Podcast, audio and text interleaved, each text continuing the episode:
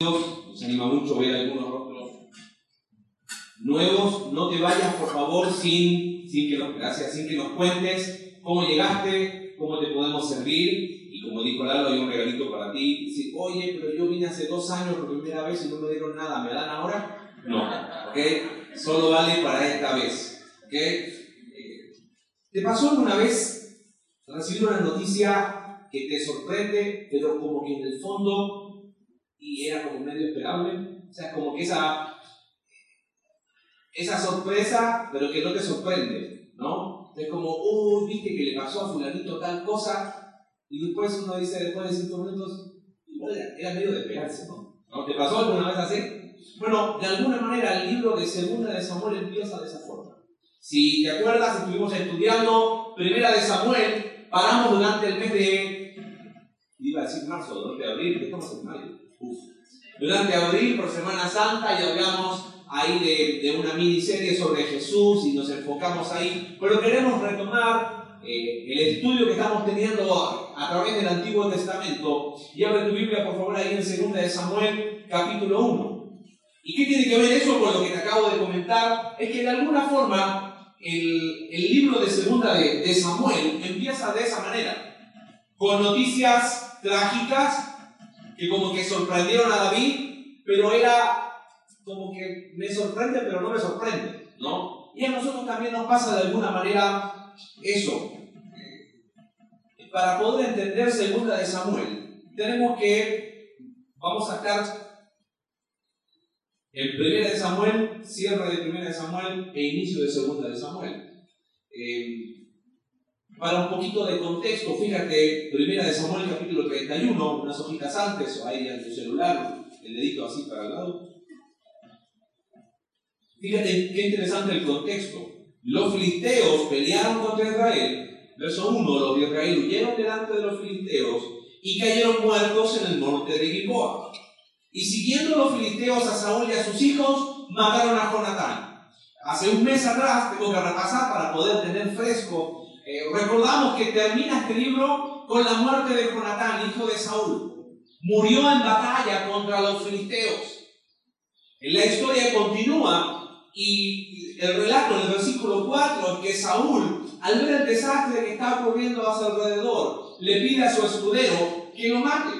El escudero no se niega tal, así que la Biblia ahí en el versículo 4 dice que Saúl se echa sobre su propia espada y muere. Así que termina el libro de Primera de Samuel con Jonatán, el hijo de Saúl, el amigo de David, muerto en batalla contra los filisteos. Y el rey Saúl, que hasta ese momento era el rey, suicidándose también. Termina el capítulo 31. Y fíjate, eh, cuando uno va a ese contexto, llegamos a 2 de Samuel capítulo 1. Aconteció, dice, después de la muerte de Saúl, que vuelto David de la derrota de los amalecitas, estuvo dos días en Ciclac. Pero a ver, ¿no, era, no, era el, ¿no, eran los filisteos? Bueno, déjame, déjame explicarte algunas, algunas cositas ahí. Saúl está peleando contra los filisteos, muere Jonatán, muere Saúl. ¿Vamos claros ahí? En el capítulo 30 de Primera de Samuel, David está en otra guerra. Él estaba en Ciclac, ya vamos a recordar un poquito Ciclac. Ciclac era la ciudad que le fue dada a David por el rey de los filisteos. Y David va a la guerra y llegan los amalecitas. A ver si te acuerdas, si estuviste ahí, si es primera vez que nos acompañas, eh, busca la aplicación, las predicaciones y te pones al día. Puedes empezar en Génesis hasta la primera de Samuel. eh, David va y, y, llegan los amalecitas a Ciclac. Eh, la ciudad, cautivan a sus hijos y sus esposas. El pueblo se desanima y en el capítulo 30 de Primera de Samuel, hasta los propios hombres de David hablan de apedrear a David. ¿Y, y cómo lo iban a apedrear si por, por seguirlos estaban quedando eh, sin, sin familia, ¿no? Y, y, David ahí lo vimos al final de, del mes de marzo, que David reacciona, verso 6, se fortalece en Dios, consulta a Jehová, manda ofrenda a los ancianos de Judá. Entonces, por eso, segunda de Samuel, verso 1, dice que David está después de la derrota de los amalecitas en su ciudad. Y esa manera es lo que sucede. Al tercer día, sucedió que vino uno del campamento de Saúl, roto sus vestidos y tierra sobre su cabeza. Y llegando a David se postró en tierra, hizo reverencia y le preguntó a David, ¿de dónde vienes? Y él respondió, me he escapado del campamento de Israel. David le dijo, ¿qué ha acontecido? Te ruego que me lo diga. Es como que ahí está lo de la, sorpresa, no sorpresa, ¿no? Evidentemente se da cuenta por la condición en que llega este joven que algo malo pasó, ¿no? Cuéntame. Dice, él, él respondió, el pueblo huyó de la batalla y también muchos del pueblo cayeron y son muertos. También Saúl y Jonatán, su hijo, murieron. David dijo a aquel joven que le daba las nuevas, ¿cómo sabes que ha muerto Saúl y, su, y Jonatán su hijo? El joven que le daba las nuevas respondió, casualmente vine al monte de Gilboa y allá Saúl que se apoyaba sobre su lanza y venía tras el carros y gente de a caballo. Y mirando él hacia atrás, me vio y me llamó y yo dije, ven aquí. Y me preguntó, ¿quién eres? Y yo le respondí, subraya, ¿eh? soy amalecita. Él me volvió a decir, te ruego que te pongas sobre mí y me mates, porque se ha apoderado de mí la angustia, pues mi vida está aún toda en mí. Yo entonces, dije el joven, me puse sobre él y le maté, porque sabía que no podía vivir, vivir después de su caída. Y tomé la corona que tenía en su cabeza y la argolla que traía en su brazo, y las he traído acá, mi señor. Entonces David, haciendo de sus vestidos, los rasgó y lo mismo hicieron los hombres que estaban con él. Y lloraron y lamentaron y ayunaron hasta la noche por Saúl y por Jonatán su hijo, por el pueblo de Jehová y por la casa de Israel, porque habían caído a filo de espada. Y David dijo a aquel joven que le había traído las nuevas, ¿de dónde eres tú? Otra vez le dice, yo soy hijo de un extranjero amalecita. Y le dijo a David, ¿cómo no tuviste temor de extender tu mano para matar al ungido de Jehová? Entonces llamó David a uno de sus hombres y le dijo, ve y mátalo. Él lo hirió y murió. Y David le dijo, tu sangre sea sobre tu cabeza, por tu misma boca te escribió contra ti diciendo, yo maté al ungido de Jehová. Y endechó, endechar es cantos fúnebres, y endechó David a Saúl y Jonatán, su hijo, con esta endechas. Y en medio del dolor, David y Jonatán, perdón, David empieza a lamentarse por la muerte de Saúl y Jonatán. ¿Qué no te cuadró del relato que yo te acabo de leer? ¿Qué decía en Samuel 31? Que Saúl sabía suicidado, se había matado a él. Pero acá joven está contando una historia distinta. Bueno, la explicación es muy sencilla. El autor de Segunda de Samuel se equivocó. No, no, no se equivocó. Es el mismo. De hecho, en el idioma hebreo, en la Biblia hebrea, es un solo libro, Primera y Segunda de Samuel. Para entender un poquito, hay algo que nos llama la atención. Primero, el joven que da la noticia era un israelita o un amalecita. Los amalecitas, tenemos que, hoy vamos a estar volviendo mucho atrás. Primera de Samuel capítulo 15. Saúl tenía que destruir a quién? A Amalek. ¿Y qué dijo Saúl? Me dejo lo que me conviene. ¿Qué hacía una amalecita en el ejército de Saúl? Número uno. Número dos, David astutamente se da cuenta de la falsedad de la historia. Porque piensa esto. El amanecita llega donde David, si lo podemos eh, explicar de otra manera, mira a quién maté David, a quién, a quién había matado, si la historia es verdadera, si, si era verdadera la historia. ¿Al enemigo de quién? De David. ¿Te das cuenta? Oye, David, adivina a quién maté. Maté a Saúl, mira, aquí está su corona, aquí está su orgolla. Ah, mira qué interesante. Probablemente todos creen que la malecita eh, fue, inventó este relato para congraciarse con David. De alguna manera, la malecita le dice a David, maté conmigo. Por eso él le dice, tu misma boca te condena. ¿Te das cuenta? Claro, la malecita terminó haciendo lo que ni siquiera David se había animado a hacer. ¿Te acuerdas? Dos veces David tuvo la oportunidad de matar a Saúl. ¿Y qué dijo David? Yo no voy a bajar un tiro de Jehová. Y le dice, ¿tú lo vas a hacer? ¿Hizo bien David en matar a la, manecita? Ahí es donde los comentaristas no se lo juegan nunca. Los estudiosos dicen, bueno, que sí, que no. La verdad no sabemos. La Biblia no dice nada al respecto. Yo creo que, no, después le doy opinión personal, pero, pero no necesariamente hay, ay, sí, tenía que, de que tomó justicia por su propia mano, la tomó. Y la Biblia constantemente nos invita a no hacer eso.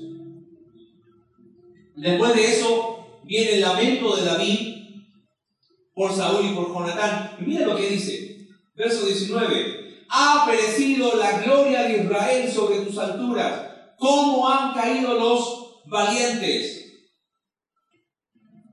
Verso 23. Saúl y Jonatán, amados y queridos, inseparables en su vida, tampoco en su muerte fueron separados. Eh, hija de Israel, llorad por Saúl, que nos vestía de escarlata con deleites, quien adornaba vuestras ropas con ornamentos de oro. Otra vez, ¿cómo han caído los valientes? ¿Qué te llama la atención de la grandeza de David? Hay dos cosas aquí. Una es que, de alguna manera, esto demuestra que David tenía un corazón sin amargura.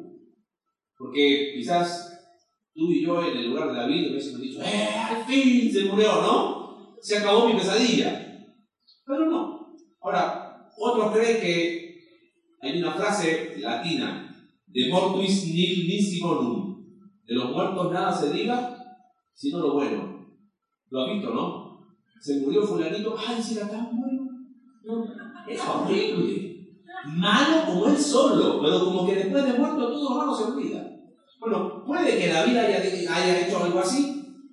Puede que a lo mejor expresa que que, no había un corazón lleno de amargura, pero algo nos llama la atención. ¿Por qué segunda de Samuel, que se supone que es el inicio ya con David como personaje principal, todavía sigue hablando de Saúl y de qué más? Y de Jonatán. Entonces aquí está la idea central que me gustaría compartirte en esta tarde. Y si te puedes guardar eso, con eso, no te digo que tienes todo, pero, pero si te duermes, ya tienes la idea central. Sabes, yo creo que segunda de Samuel empieza de esta manera por una razón. El paso del tiempo expone el corazón de nuestras decisiones. Vuelvo a repetir.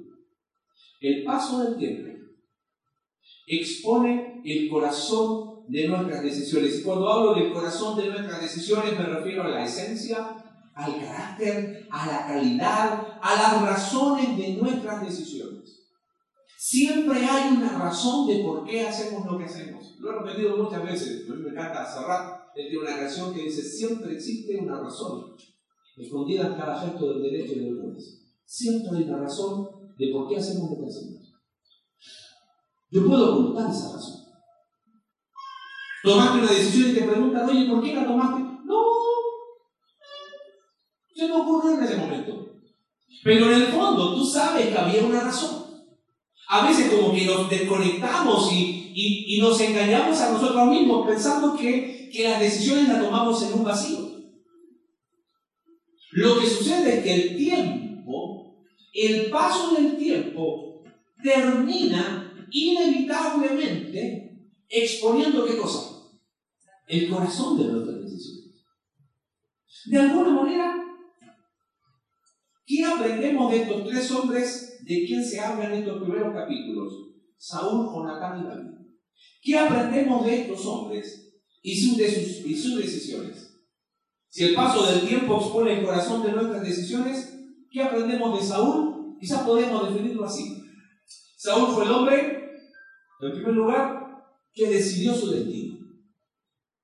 Mira, ¿cómo terminó Saúl? Suicidándose. Yo no creo que él se levantó un día en la mañana y dijo, ¿sabes qué? Yo voy a terminar mi, vida de esa manera. Ah, ¿sabes qué? Cuando el día que esté peleando contra los filisteos y vea que la batalla está perdida, yo me suicido. Yo no creo que fue así. Hemos hablado suficiente de Saúl todo el mes de febrero, marzo. No me voy a extender más. Pero sí me llama la atención que segunda de Samuel empieza con Saúl. El que llevó la buena nueva de la muerte de Saúl a David, ¿quién dijimos que era? Una malecita. ¿Qué hacía una malecita en el ejército de Israel? Claro, nos tenemos que remontar a primera de Samuel capítulo 15, para ver que Saúl había obedecido a medias y dijimos que obediencia a medias es desobediencia completa. Más todavía. ¿Cómo empieza el capítulo 31? ¿Contra quién perdió Saúl y falleció su hijo? ¿Contra qué ejército fue? Filisteos. ¿Quién había derrotado a los filisteos? David. Ahora, yo sé que el, el hubiera no existe, ¿correcto? Oye, ¿no te ha pasado alguna vez? Oye, si yo hubiera hecho eso, si yo no hubiera ido para allá, si yo no hubiese pasado por aquí, vivimos pensando en hubiera. Y sabemos que el hubiera no existe. Pero de alguna manera piensa esto en retrospectiva. ¿Quién había vencido al ejército de los filisteos años atrás? David. ¿Y cuál fue la consecuencia de que David haya vencido a los filisteos? Saúl lo hizo su general de qué? De ejército. Entonces lo hace general de ejército y venían del triunfo y las mujeres ahí, ¡eh, bien, David! Y empezaron a decir un cantito. ¿Te acuerdas cuál era el cantito? Saúl mató a sus miles y David a sus. Y ahí empezó el problema. Porque dice la escritura en Primera de Samuel, capítulo 18, que Saúl cuando escuchó eso, dijo, ah, se enojó en gran manera y le desagradó este dicho.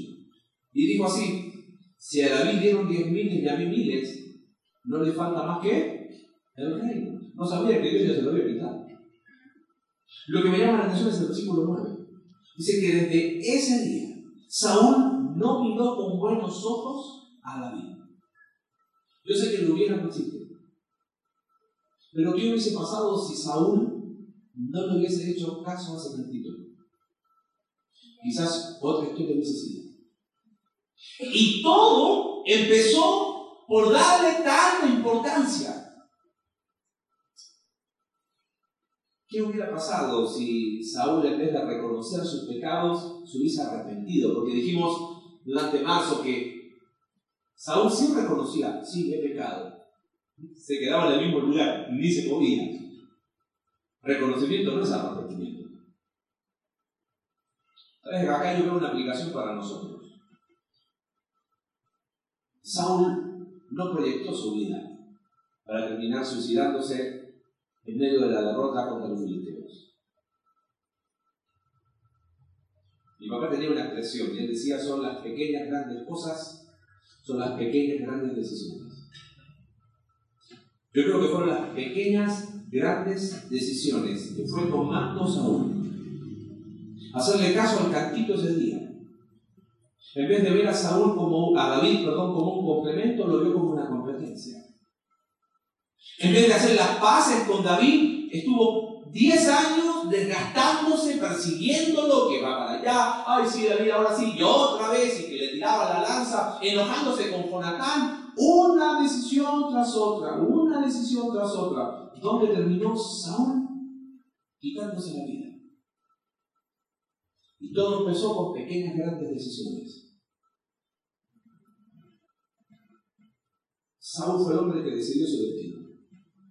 Ninguno de nosotros se para un día y decide, ¿sabes qué? Yo quiero arruinarme la vida. No, tomamos pequeñas, grandes decisiones. Hoy no voy a la iglesia. Y Y venir a la iglesia no hace la diferencia, no te hace más santo. No es un piso mínimo. Si quiero aprender y quiero que Dios me hable, Este ciclo de talleres no voy a ir porque tengo cosas más importantes que hacer. Bueno, pues bien.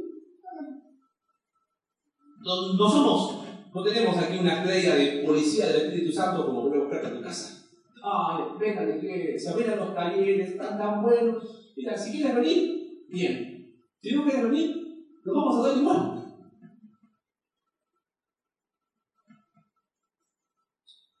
Este año yo me voy, a tomar, un tiempo sabático, yo no me involucro en algunas cosas. Es como que necesito un espacio. ¿no? Lamentablemente, el paso del tiempo expone el carácter del corazón de nuestras decisiones. Cuídate que no sea tarde. Porque Saúl no se levantó una mañana queriendo arruinarse la vida. se la arruinó día tras día.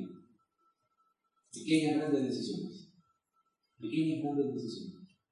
¿Cuáles son las pequeñas grandes decisiones que tú estás tomando? Y quizás me dice, yo sé que no estoy del todo bien, no como él, ¿eh? ¿no? Siempre buscamos alguna forma de tranquilizar nuestra conciencia. El paso del tiempo expone inevitablemente el corazón de nuestras decisiones. Hablamos de Saúl. El segundo hombre que aparece en este relato de, primera, de segunda de Samuel, capítulo 1 y capítulo 2, es Jonatán. ¿Qué conflicto me genera a mí Jonatán? Honestamente me genera un conflicto enorme. Porque era un buen tipo, ¿no? Lo estudiamos febrero y marzo. Si no pudiste estudiarlo, si nos visitas por primera vez, en el Facebook están las predicaciones, puedes empezar en Génesis. Eh, te va a tardar un poquito, pero ponte al día, no hay problema. ¿Qué tipo Jonatán? Un hombre que es un ejemplo de amistad increíble. ¿Te acuerdas ahí, primera de Samuel, capítulo 18? Hizo pacto en Jonatán con David porque amaba como a sí mismo. En el capítulo 20, eh, Jonatán intercede ante Saúl por su amigo. Y mira lo que le dice aún Saúl. Entonces encendió la ira de Saúl contra Jonatán y lo que estudiamos, termina insultando a su propio hijo. Dice, hijo de la perversa y rebelde, ¿acaso no sé yo que tú has elegido al hijo de Isaí para confusión tuya y para vergüenza de tu mamá? De alguna manera, Jonatán expuso públicamente quién estaba con quién. Con David. Mira lo interesante.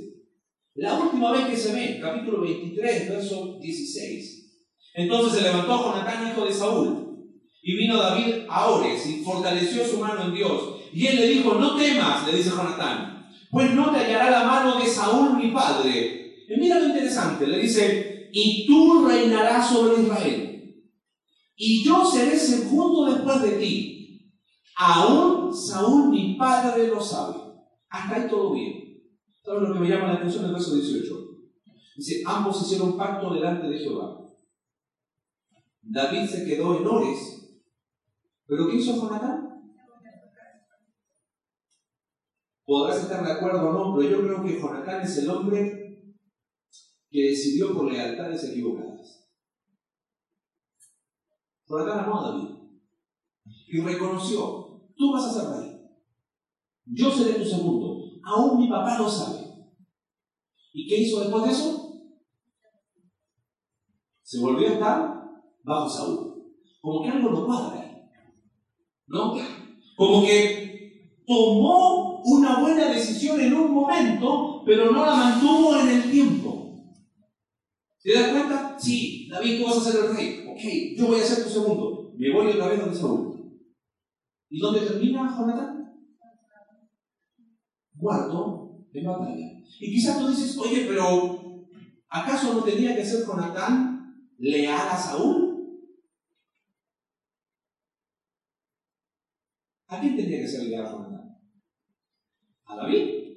Tampoco. ¿A quién? A Dios. Y si Jonatán estaba reconociendo que sobre David estaba la mano de Dios, ¿dónde debería haber estado Jonatán entonces? Con David. Hay algo que ahí me llama la atención. ¿Sabes? Y te lo digo abiertamente. ¿Qué pasa si los líderes de aquí, de tu iglesia conexión vertical, empiezan a ser como Saúl? ¿Qué tienes que hacer? Ay, Dios mío, jamás va a pasar. Bueno, esperemos que no pase. Pero ¿qué pasa si empezamos a hacer como Saúl? ¿Qué tienes que hacer? Irte y cerrar la iglesia por fuera. Porque no nos debe lealtad a nosotros. No sigues a otras. Nosotros somos simples siervos, iguales a ti.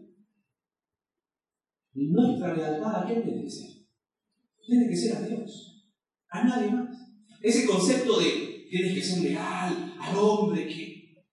Espérame. Ese es el caldo de cultivo para el abuso espiritual y te digo lo visto en cantidades industriales. De alguna manera Jonatán se la había jugado por David. Y tanto es que lo dice en el versículo capítulo 23, hasta Saúl mi padre lo sabe. Quizás, yo sé que lo hubiera no existe, pero quizás ese era el momento para que Jonatán saliera de palacio y se fuera con David. Pero, amado mío, Jonatán no trazó su futuro para morir a mano de los filisteos. Pero el tiempo terminó exponiendo el corazón de sus decisiones. ¿A quién has sido leal en tus decisiones? Quizás no tienes un Saúl a quien ser leal, pero ¿a quién has sido leal? ¿Sabes que nosotros somos leales a nosotros mismos? Oye, yo no lo voy a hacer porque son mis convicciones. Ah, Recibes un consejo y ¿qué haces? ¿Qué, ¿Qué, he hecho yo muchas veces? Sí, ok, ok, sí, tienes razón, estoy mal, ok, perfecto, gracias, gracias, buenísimo. Y no me muevo ni un centímetro de donde estoy. ¿Qué estoy haciendo? Leal a mí. En vez de leal a Dios que me está mostrando dónde está mi error. Escucho el consejo y sigo igual. Soy leal a mis emociones, soy leal a mi comodidad, soy leal a mi conveniencia, soy leal a mi orgullo, soy leal a mi mediocridad. En vez de ser leales a Dios. Y lamentablemente no nos damos cuenta, quizás como no se dio cuenta Jonathan. ¿Pero qué aprendimos al inicio? El tiempo expone inevitablemente el corazón de nuestras decisiones. Y el tiempo terminó sorprendiendo a David, perdón, a Jonatán muriendo por la causa equivocada. Eso me lleva a pensar en una segunda aplicación para nosotros. Las decisiones del pasado no alcanzan para hoy. Jonatán dijo David, yo voy a ser tu segundo. Pero volvió de Saúl. A veces pensamos que decisiones del pasado buenas se mantienen en el tiempo por sí solitas. No, amado mío. No. Tomaste buenas decisiones hace un año, te alcanzamos para ese día. Y nada más. Porque las decisiones las tomamos cada día. No te pregunto qué buenas decisiones tomaste en el pasado. La pregunta para nosotros es, ¿cuáles son las decisiones que estoy tomando hoy. En último lugar, David. Y vamos a 2 de Samuel capítulo 2. Dijimos que Saúl fue el hombre que decidió su destino. Jonatán fue el hombre que decidió por lealtades equivocadas, pero ¿qué es David? Capítulo 2, verso 1. Dice, después de todo esto, ¿de todo esto de qué? Del duelo por Saúl, del duelo por Jonatán, de la endecha, del dolor y del lamento, que David, ¿qué hizo? Consultó a Jehová, subraya esa expresión, porque tenemos que ver la luz del cierre del libro de Primera de Samuel. Diciendo, ¿subiré a alguna de las ciudades de Judá? Y Jehová le respondió, sube. David volvió a decir, ¿a dónde subiré? Y él le dijo a Hebrón. Y David subió con sus mujeres, Verso 3, llevó también David consigo a los hombres que con él habían estado, cada uno con su familia, los cuales moraron en las ciudades de Hebrón. Y vinieron los varones de Judá y ungieron allí a David por rey sobre la casa de Judá. ¿Qué tiene que ver este relato con, con lo que vamos a ver? ¿Cómo empezó el capítulo 1 de Segunda de Samuel? ¿En qué ciudad estaba David? Siquear. Pasó todo esto y David le consulta, ¿voy a la ciudad? ¿Salgo de aquí? Sí. ¿Y a qué ciudad voy? A esta específicamente. Y claramente el autor dice que David, ¿qué hizo? Consultó a quién? A Jehová. ¿Recuerdas cómo llegó David a Siclag? Siclag es la ciudad que le dieron los filisteos. No creo que recuerdes, yo tampoco me acordaba cuando estuve estudiando, así que lo volví a repasar. capítulo 27 de Primera de Samuel. ¿Sabes qué dice el capítulo 27 de Primera de Samuel? Dijo luego David en su corazón, mira, si al final me voy a morir por mano de, de Saúl, mejor me voy de los filisteos. Total, si voy a terminar muerto igual, mejor me voy para allá. ¿Cómo llegó David a Ciclac? Movido por el desánimo, por el desencanto, cansado de huir. ¿Consultó David a Jehová? Se fue. ¿Cuántas decisiones hemos tomado en consulta? Uf, Y después nos quejamos, pero Señor, la típica, ¿no? ¿Y dónde está Dios? ¿Le consultaste? Y ahí está David, en desanimado. Y lo interesante, verso 7, el número de los días que estuvo David ahí, un año, cuatro meses. Estériles. Dieciséis meses de una vida sin frutos por decisiones y consultas. ¿Qué es lo primero que hace David después de todo lo que pasó? Lo leímos recién. ¿Qué hizo? Consultó a Jehová. ¿Sabes qué? Yo creo que David fue el hombre que decidió aprender de sus errores. Por eso, después de esto, David consulta a Jehová. Porque estuvo aún a punto de perder su familia y aún su gente estuvo a punto de apedrearlo por la simple y sencilla razón de decidir sin consultar a Dios, sin depender de Dios. Pasa el tiempo y lo primero que hace David antes de tomar una decisión que es consulta. ¿Qué hago? ¿Subo? ¿Sí? No es una decisión fácil, ¿eh? Muerto Saúl, recuerda, David en este momento tiene aproximadamente 30 años. Cuando tenía 15 años había sido ungido como rey. De alguna manera, David está ante la encrucijada. ¿Es ahora el tiempo de ser rey? ¿Qué hago? ¿Me muevo? ¿Me quedo en Ciclac? ¿Subo? ¿Qué hubiese sido la respuesta esperada? Que suba a Jerusalén, para ya ser rey definitivamente sobre todo Israel. Pero Dios me dijo, ah, tranquilo, ungí en Belén hace 15 años. Antes de ser rey sobre todo Israel, todavía te falta un proceso. Dice, oye, lleva 15 años de proceso. A nosotros nos, gusta, nos gustan las cosas instantáneas. Por eso a esta serie le hemos llamado creciendo a través del conflicto. ¿Por qué lo ungió a los 15 años y todavía no es rey? Porque muchas cosas tenían que ser Dios en la vida de David. Y, mira un segundo, si David tenía ese corazón conforme al corazón de Dios y Dios tenía que trabajar en él, no lo veo para mí. No es que tiene que trabajar, tiene que agarrar como martillazo mi corazón, ¿no? Porque hay mucho. Y le dice, sube al monte. Y dice ahí, y vinieron los varones de Judá, Judá, el sur de Israel, la tribu más grande del sur. De alguna manera David, antes de ser rey sobre todo Israel, es rey sobre la mitad sur de Israel. Y vinieron los varones de Judá y ungieron allí a David por rey sobre la casa de Judá. A 30 kilómetros de Jerusalén, David está siendo casi rey de todo Israel. Evidentemente David aprendió la lección, ¿no? Consultó a Jehová y consultó específicamente a qué ciudad y, no reclamó, ok, todavía no es todo sobre todo Israel, va a ser sobre la mitad sur, ok, no hay ningún problema. ¿Es una pregunta? ¿Es fácil aprender de nuestros errores?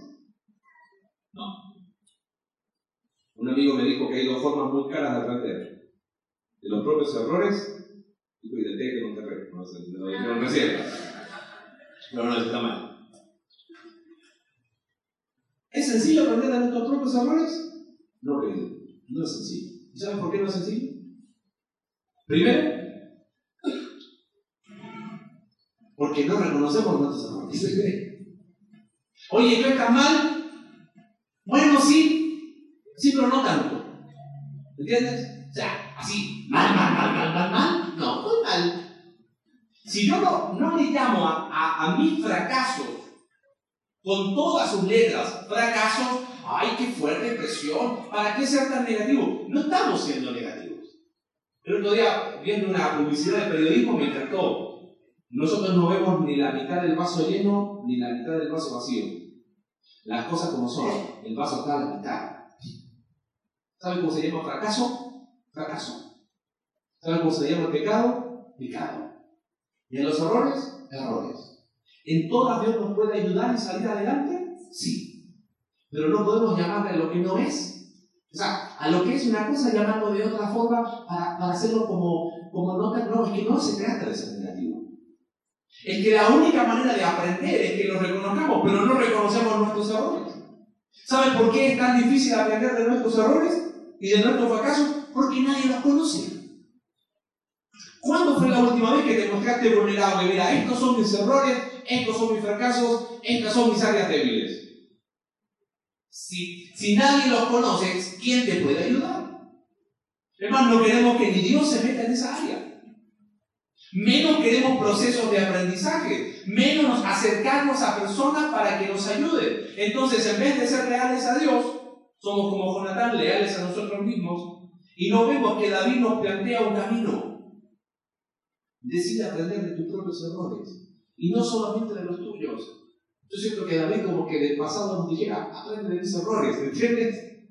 Para que no te equivoques. Por eso Pablo dice que las cosas que antes se escribieron, se escribieron como ejemplo para nosotros. Dijimos que el paso del tiempo expone el corazón de nuestras decisiones. Y cerrando algunos conceptos. Entonces, ¿sabes qué? Mira, yo voy a decidir esto hoy. Y como el tiempo expone el corazón, bueno, voy a dejar pasar el tiempo y ahí vamos a ver qué onda. Eso sale muy caro. ¿Sabe cómo le salió a Saúl? Vino suicidándose. ¿Sabe cómo le salió a Jonatán? Terminó muerto. Entonces, ¿qué puedo hacer? ¿Para qué dejar pasar el tiempo para que exponga el corazón de mis decisiones? ¿Hay algo que puedo hacer antes? Sí, hay algo que se puede hacer antes. David escribió en el Salmo 139, Dios examina. Conoce mi corazón. Prueba. Conoce mis pensamientos y ve si hay en mi camino de perversidad y guíame por el camino eterno. ¿Sabes qué yo veo aquí como primer paso práctico para evitar el paso del tiempo? Porque es muy riesgoso. Purifica tus motivos. ¿Sabes qué significa hacer de esta oración tu oración y mi oración? Señor, ¿sabes qué? Tengo que tomar una decisión. Examíname bien profundo. Señor, si hay algo que tenga que salir, que salga. Y aunque me duela, yo lo voy a hacer.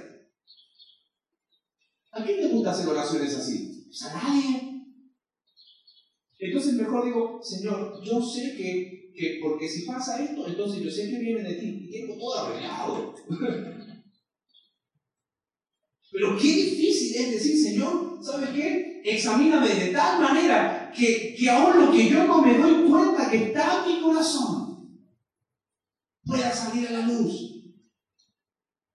Y pueda darme cuenta por qué hago lo que hago si quizás estoy siendo más leal a mí mismo que a ti.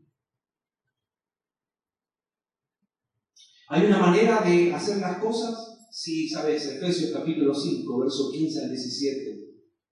Dice, mirad pues, con diligencia comandéis. Evalúate. No solamente purifica tus motivos, haz una honesta evaluación. Diligencia comandéis no como necios, sino como sabios. Y mira qué interesante, aprovechando bien el tiempo, porque los días son malos. No sea que hagas la evaluación tan tarde y digas, a ver, voy a evaluar las decisiones que tomé hace 10 años. No, ya fue tarde. Ya hubo consecuencias en el camino. Mira con diligencia cómo andéis, no como necios, sino como sabios. Aprovechando bien el tiempo, porque los días son malos. Por tanto, no seáis insensatos y no entendidos de cuál sea la voluntad de Dios. Y esa evaluación no solamente es una evaluación tuya, permite una evaluación de otro también. No te quieres equivocar en tus decisiones. Busca personas que contigo puedan caminar. Abre el corazón a personas que te puedan ayudar a decir, ¿sabes qué, hermano mío? No va mal por aquí, yo te sugiero la luz de la Biblia, entra de Y en último lugar, hubo un grupo de creyentes a los cuales el autor de Hebreos les escribió. ¿Sabes qué estaba pasando con ese grupo de creyentes? Estaban desanimados. Habían tomado decisiones en un momento, bien, pero no las mantuvieron en el tiempo. Y en el momento que el autor de Hebreos les escribe, dice, estaban con las manos caídas y las rodillas paralizadas. Estaban desanimadísimos. Quizás es tu realidad. Estás como, sí, yo sé, pero, pero, pero no, no.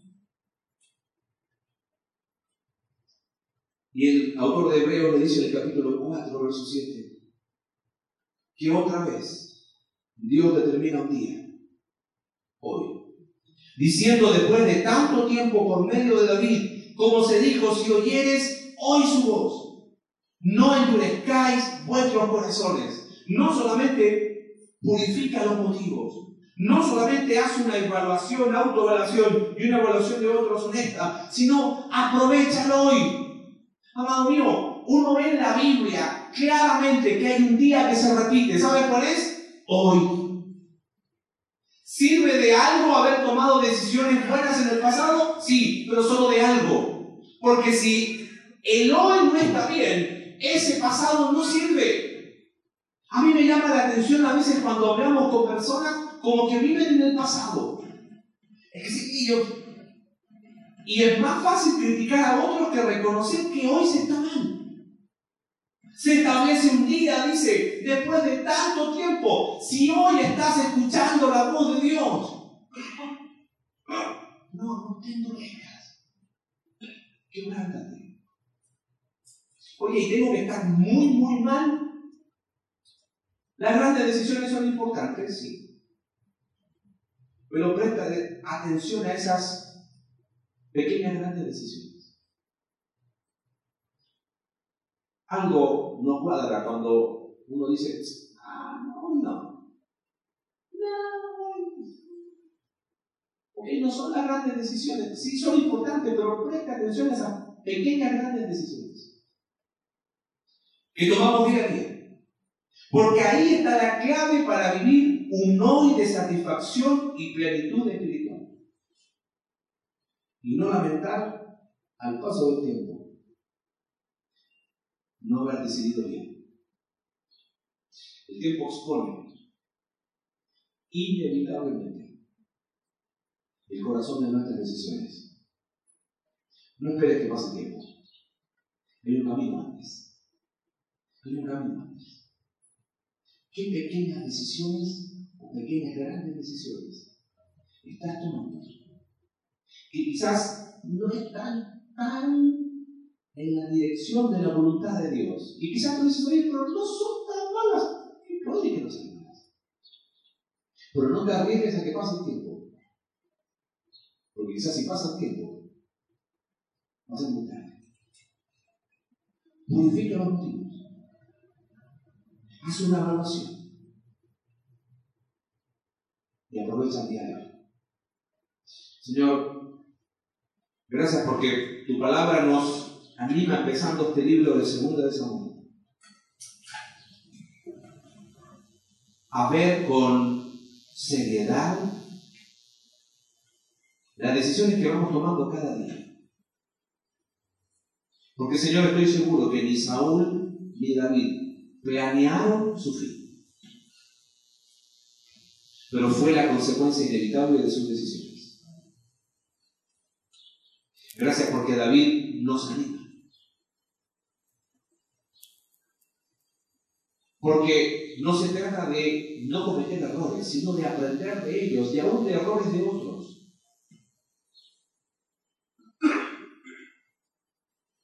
Señor, cada día estamos tomando decisiones. Hoy tomamos la decisión de venir. Y tu palabra ha sido puesta.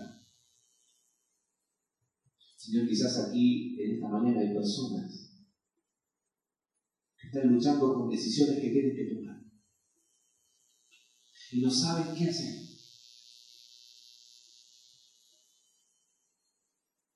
Dejar pasar el tiempo para exponer qué había en el corazón es muy peligroso.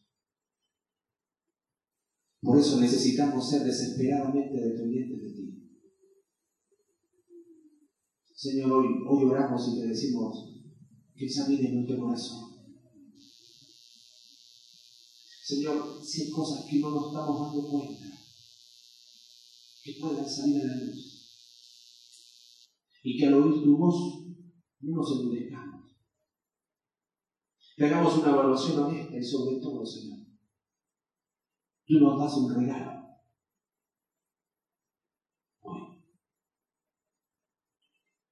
Hoy es el día para acercarnos a Dios. Hoy es el día para decidir bien. Y mañana será otro día. Y cada día en dependencia de ti. Oramos en el nombre de Jesús.